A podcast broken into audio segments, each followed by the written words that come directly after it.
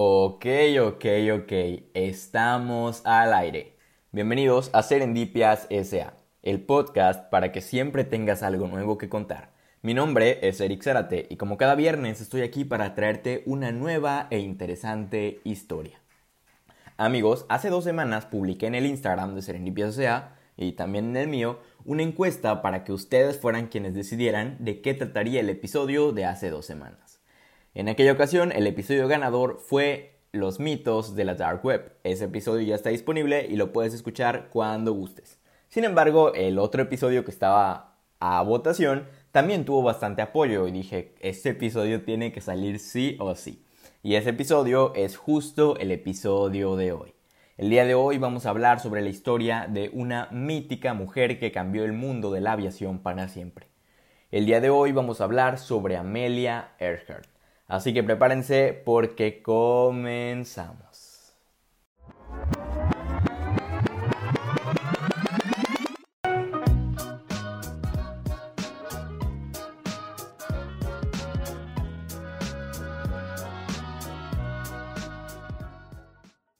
El 24 de julio de 1897 nació en Atchison, Kansas, Amelia Mary Earhart Otis quien pasaría a la historia conocida como Amelia Earhart.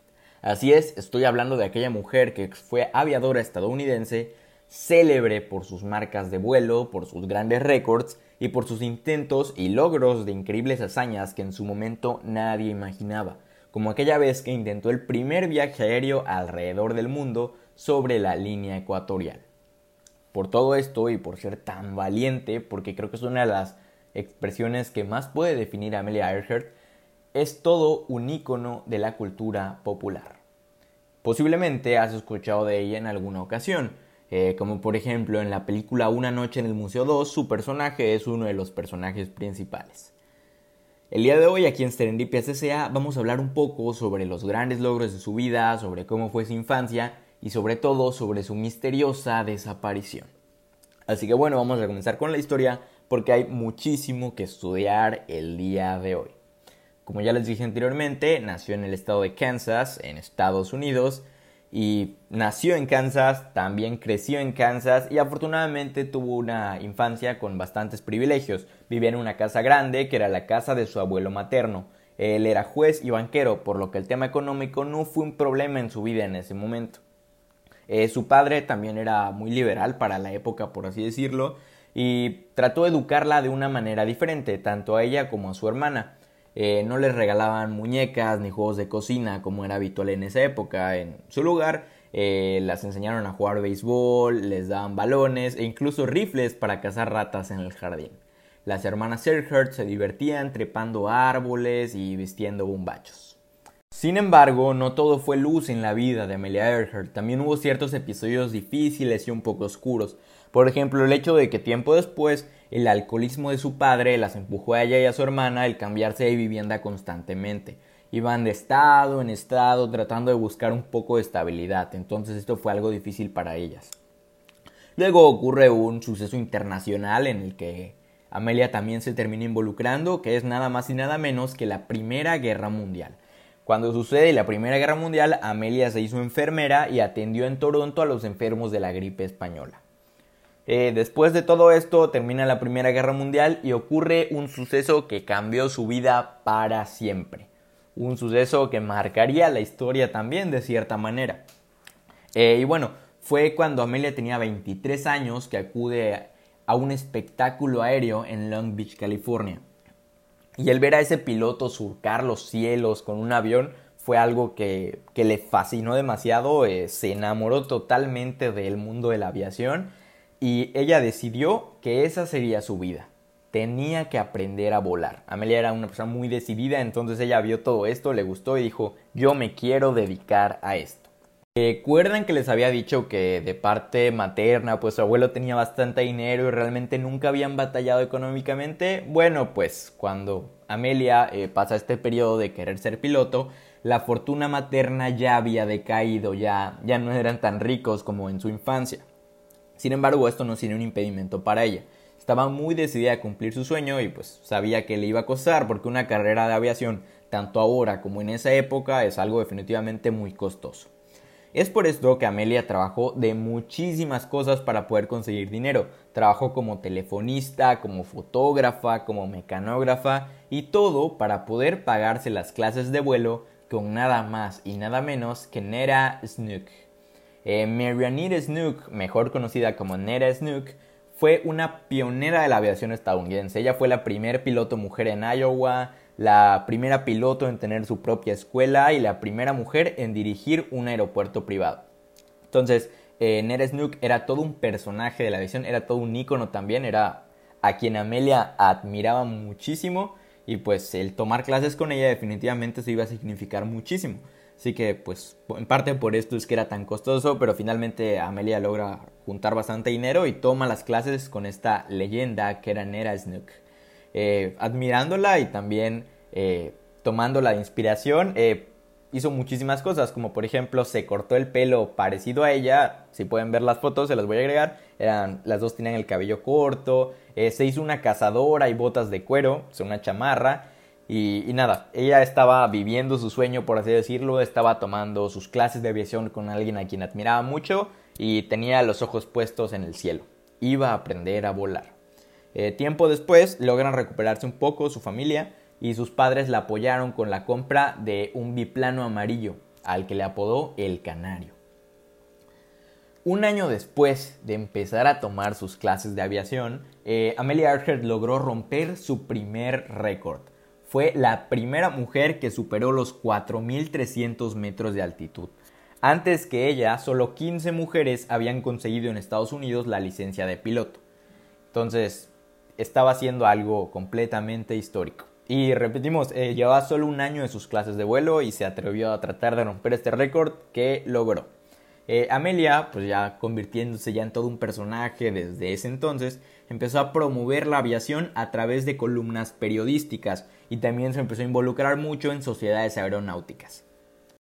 En abril de 1928, Amelia recibió una llamada que de cierta forma cambiaría su vida para siempre. El capitán H. H. Riley le llamó y le preguntó, Amelia, ¿quieres ser la primera mujer en cruzar el Océano Atlántico? La respuesta era muy clara, Amelia iba a decir que sí.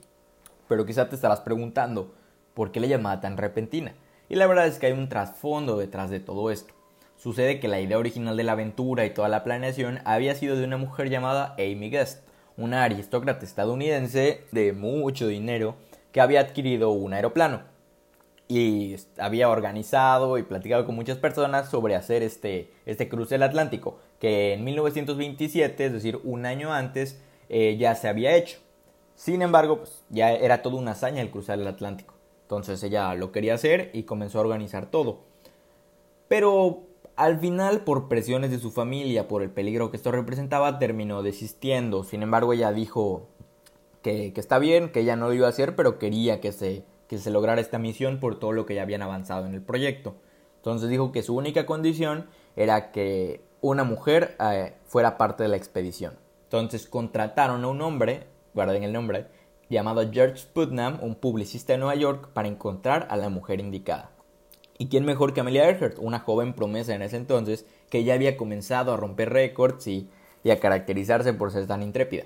Entonces finalmente hacen el acuerdo, lo arreglan todo y comienzan la travesía. Esta travesía sería dirigida por el piloto Wilmer Stultz, el mecánico sería Louis Gordon y Amelia, debido a que en ese momento no tenía tanta experiencia, eh, iba a ser la encargada de hacer la bitácora del vuelo, el, diario del viaje, etcétera, etcétera. Hacen este vuelo, eh, lo logran, logran cruzar todo el Atlántico, llegan a Gales y ya al momento de las entrevistas Amelia se notaba un poco incómoda y ella dijo que pues porque no había participado mucho, por así decirlo, al menos no como ella estaba acostumbrada. Sin embargo, el hecho de haber participado en esta hazaña fue de gran importancia para ella, ya que empieza a sonar mucho más en la prensa, la empiezan a invitar a campañas publicitarias de chocolates, de autos, de cajetillas de cigarros, incluso de cámaras de la marca Kodak, y ya la gente la empieza a conocer mucho más. Entonces, esta este vuelo en específico es el que la lleva al, no al estrellato, pero el que la lleva a algo más de fama, aún más de la que ya tenía en ese momento. Entonces ya la gente la empieza a conocer más, ya la conocen como un ícono americano, como ellos suelen decir. y empieza a hacer varias cosas, entre ellas saca su propia marca de ropa, ya que pues si se imaginan a Amelia Earhart, supongo que se le imaginan con su cazadora de cuero, sus botas y ese estilo tan característico que tenía y pues saca también su marca de ropa. Y así, así continúa esta historia de Amelia Earhart. Eh, tiempo después eh, se casa con, con, este hombre que les había mencionado antes, el publicista George Putnam. entonces, pues ahí se ve que en la vida de Amelia también hubo espacio para el amor. Su fama creció en los medios de comunicación, eh, comenzó a dar varias conferencias, publica libros como el libro 20 horas, 40 minutos y pues también se empiezan a llevar muchísimo mejor, eh, tanto ella como su esposo George Putnam, y empiezan a planear muchos más proyectos a futuro.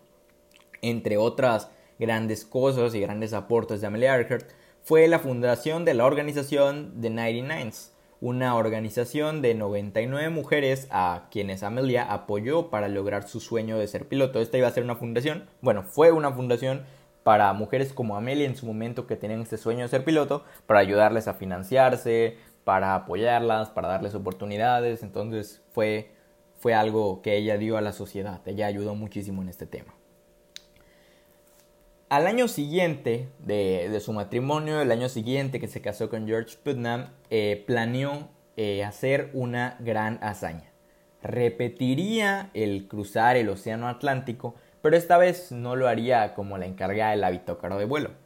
Haría una travesía completamente en solitario. Ella quería hacerlo, quería volar ella misma y estaba muy decidida a lograr esta gran hazaña. Y hasta ese entonces, como pueden ver, cuando Amelia Earhart se decidía que quería hacer algo, finalmente lo lograba. Among all the marvels of modern invention, that with which I am most concerned is, of course, air transportation. Flying is perhaps the most dramatic of recent scientific attainments.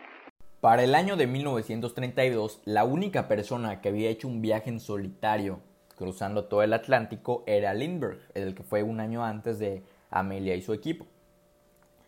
Entonces ella dijo, no, yo voy a hacer la siguiente.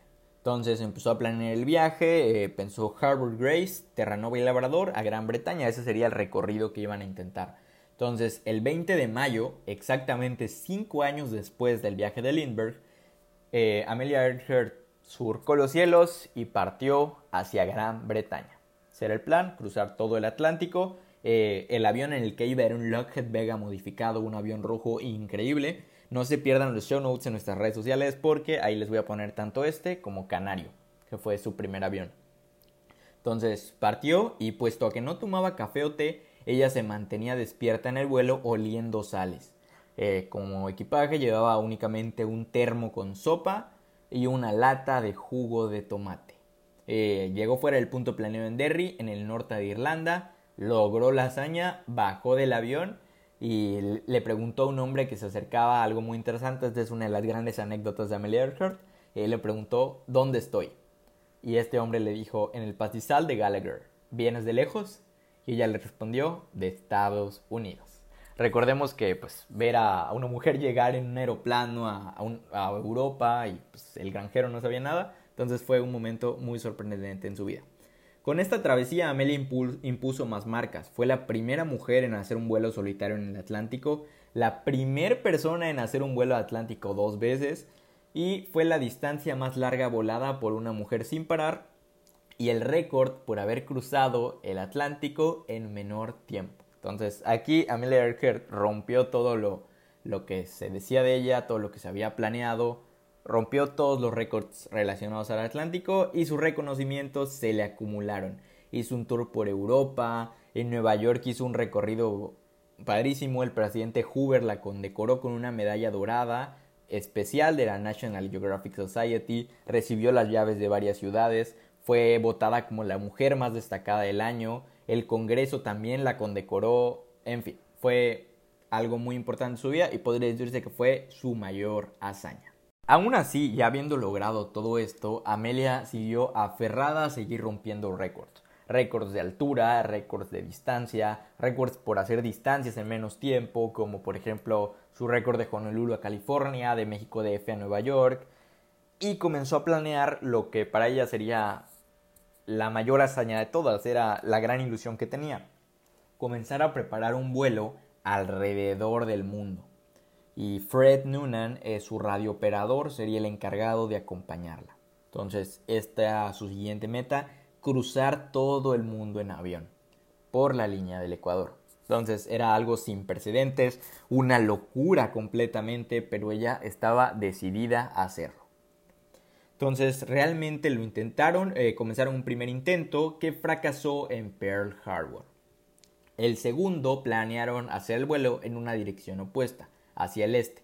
Avanzó en escalas a través de Sudamérica, África, la India, el sudeste de Asia y Nueva Guinea.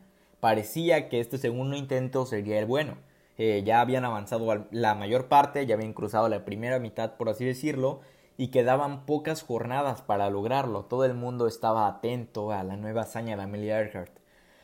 Sin embargo, cuando quedaban pocas jornadas para terminar este gran vuelo, la señal se desvaneció sobre el Océano Pacífico. El avión de Amelia Earhart desapareció sin dejar rastro entre las islas Nukumanu y la isla de Howland. 10 barcos y 65 aviones de la Armada Americana se lanzaron a su búsqueda, pero no tuvieron ningún resultado.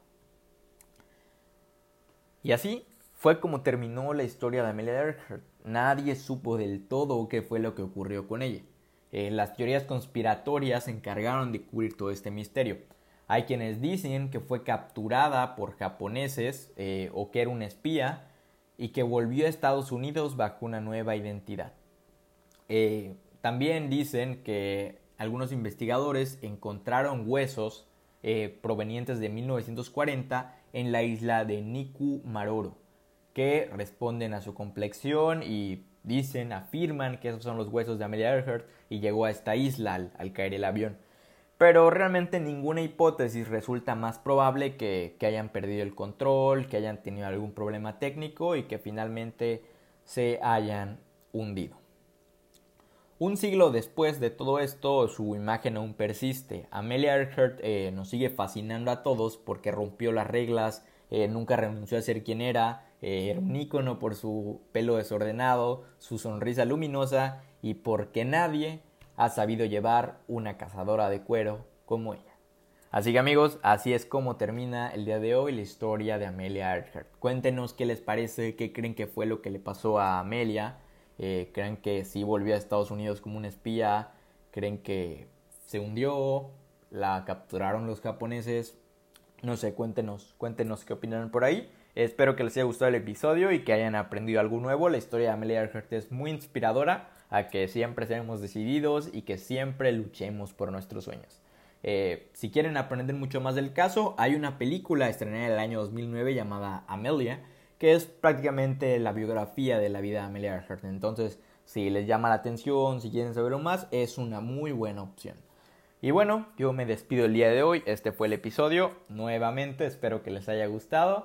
Y no me voy sin antes decirles que sean curiosos, cuestionense todo, infórmense bien y por favor siempre sean muy decididos con sus sueños y metas. Yo sé que pueden lograrlo. Mi nombre es Eric, esto fue Serendipia S.A. y nos escuchamos el próximo viernes. Gracias.